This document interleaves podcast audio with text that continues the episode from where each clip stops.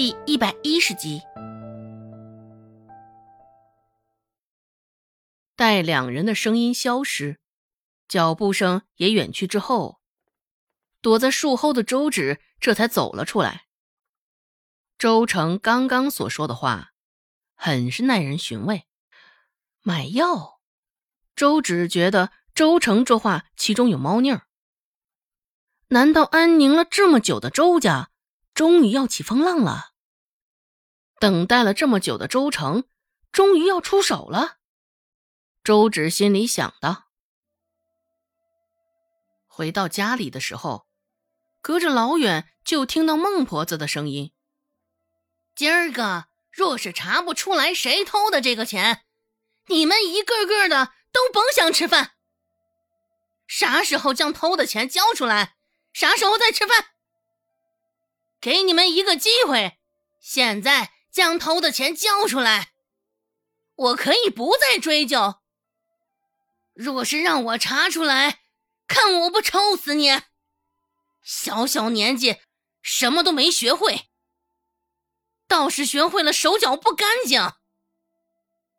孟婆子的声音可谓是抛地有声，隔着些许的距离，周芷也能感受到那此刻孟婆子言语之间的盛怒。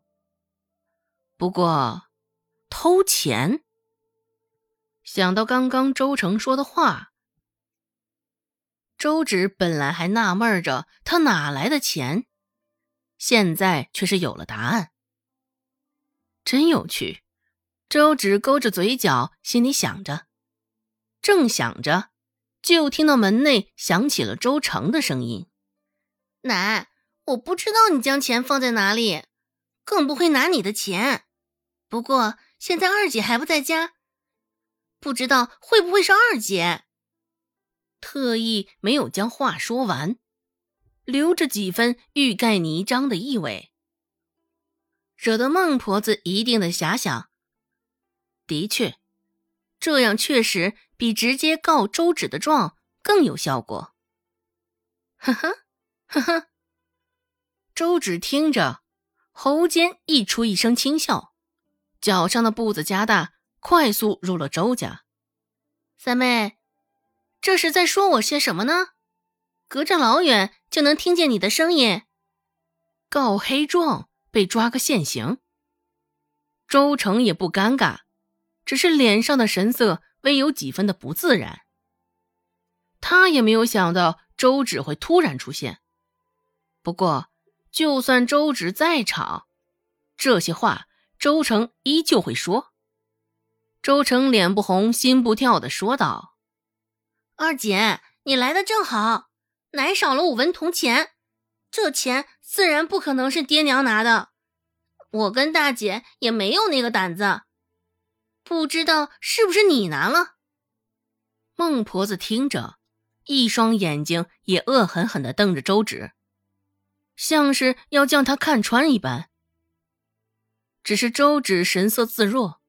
丝毫没有些许的胆怯，周芷开口说道：“若不是你告诉了我，我到现在大抵还不会知道有这事儿发生了呢。奶，这钱是咱们家的人拿的，还是外头的人拿的呢？”还未待孟婆子开口，一旁的周成却是率先抢答：“这大半天也没有谁来咱家，应该不会有人来。”更何况，咱娘一直在家，若是有人来，娘也定然会晓得。少了钱，娘定然也会第一时间告诉奶的。听到这儿，孟婆子又一脸古怪的扫了罗氏一眼：“你该不会是又藏了什么要不得的心思吧？”像是挤压着喉咙说出来的话。这句话听到罗氏的耳朵里，也是瘆得慌，整个人浑身上下都毛毛的。很显然，孟婆子想到了先前一两枕巾的事儿，而罗氏俨然也想起来了，颇有几分不悦的看了周成一眼。罗氏解释道：“娘，我哪敢啊！上回的事儿。”我已经深刻悔改了，自是不可能想不开做这种事儿。横竖也不过是五文铜钱罢了，我犯不着这样啊。孟婆子思索了片刻，罗氏说的也不错。为了五文铜钱，竟然不想在这个家待下去，可能性的确有些小。罗氏说道：“小程，你这饭可以乱吃，话可不能乱说啊。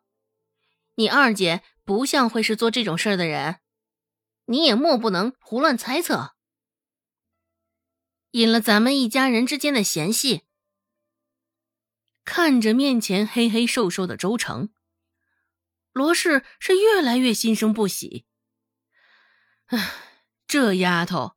竟将祸水引到他身上来了，真是不知死活。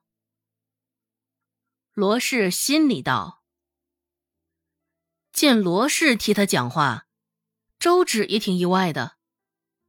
看到现在周成苍白的脸色，周芷却有几分心色。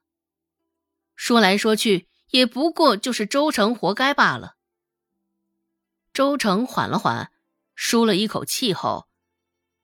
这才又继续开口：“娘，现在这个时候不能再包庇二姐了。”依旧是那般不知死活，紧紧的咬着周芷不肯松口。周芷挑了挑眉：“三妹，你这话说的这般肯定，不知道你是亲眼瞧见是我拿了钱，还是你希望是我拿的钱？”抑或是说，你希望大家觉得这钱是我拿的，像是被周芷戳中了心事。现在的周成表现的甚是心虚，他脸上的表情有几分的生动，一双眼睛睁得大大的，眉毛高高的耸着，嘴唇紧紧的抿起，呼吸急促，鼻翼快速的收缩舒张。你。你胡说八道什么呢？你少冤枉我！我只是瞅着咱们家也就你嫌疑最大，这才会说这样的话罢了。因为心虚，周成说话的声音也甚是大声。